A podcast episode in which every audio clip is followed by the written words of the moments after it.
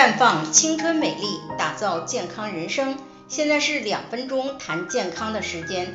今天和大家谈谈为什么调理身体要遵循更新周期和修复过程。很多人调理身体都希望问题能马上得到改善，有些确实很快就好了。可有些人调理一段时间，感觉只是改善了一点点，而且个别时候反而更不舒服。此时很多人都会产生质疑。李女士今年四十三岁，做过五次流产，平时总觉得乏力，没有精神。调理之前已经是三四个月没有来月经了，而且面部皮肤下垂微黄，斑块和皱纹特别多。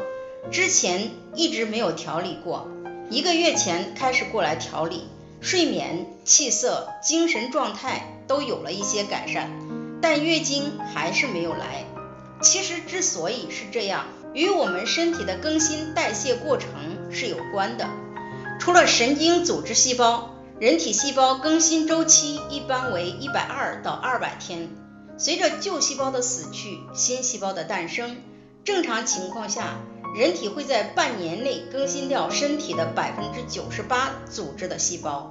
如果我们在当下做好排毒工作，并给身体细胞修复所需要的优质材料，在半年后我们会成为相对健康崭新的自己。其中红细胞更新周期为一百二十天左右，白细胞寿命不等，短则数天，长者数月。神经细胞终生。表皮细胞几乎天天更新，肺的更新周期为两到三周，皮肤的更新周期二十八天，肠道的更新周期两到三天，白血球的更新周期十三到二十天，肝的更新周期五个月，头发的更新周期为三到六年，骨骼的更新周期十年。因此，调理身体。一般建议坚持半年以上，这样才能有一个全新的自己。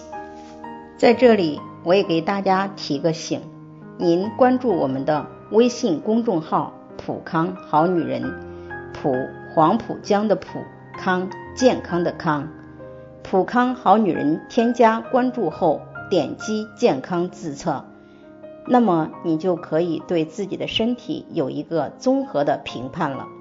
健康老师会针对您的情况做一个系统的分析，然后给您指导建议。这个机会还是蛮好的，希望大家能够珍惜。